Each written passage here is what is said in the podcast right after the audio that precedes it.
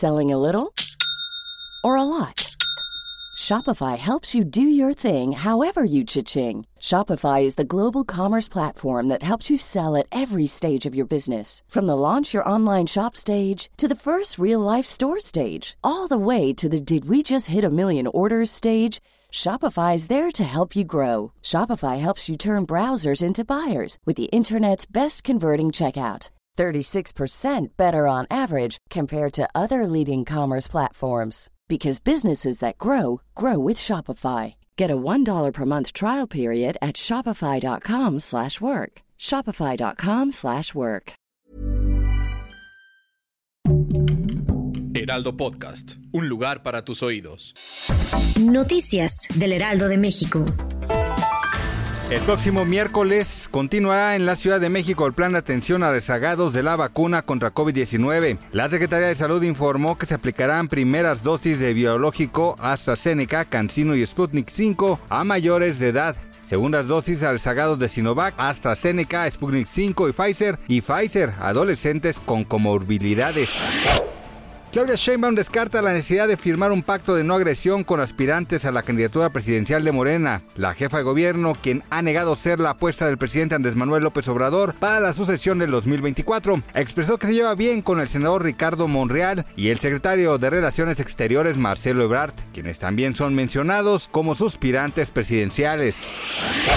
El canciller de Austria, Alexander Schallenberg, anunció que ante la inminente alza de contagios por COVID-19 y un notable aumento de la presión hospitalaria, a partir de hoy y hasta el día 24 de noviembre, dará inicio en el país el primer confinamiento dirigido a ciudadanos que no han sido inoculados. Dichas medidas estarán exentos únicamente niños menores a 12 años, mujeres embarazadas y personas que no puedan vacunarse por cuestiones de salud.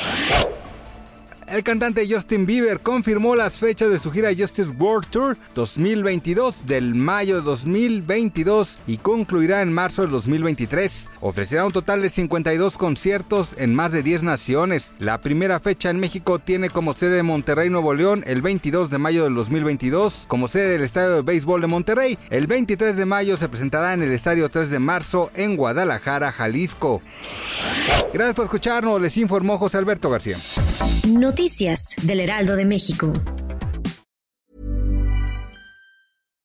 When you make decisions for your company, you look for the no-brainers. And if you have a lot of mailing to do, stamps.com is the ultimate no-brainer. It streamlines your processes to make your business more efficient, which makes you less busy. Mail checks, invoices, legal documents, and everything you need to keep your business running with stamps.com. Seamlessly connect with every major marketplace and shopping cart. Schedule package pickups and see your cheapest and fastest shipping options from different carriers with rates up to 89% off USPS and UPS rates. And with the stamps.com mobile app, you can take care of mailing and shipping wherever you are. Make the same no-brainer decision as over 1 million other businesses with stamps.com. Sign up with code program for a 4-week trial plus free postage and a free digital scale. No long-term commitments or contracts.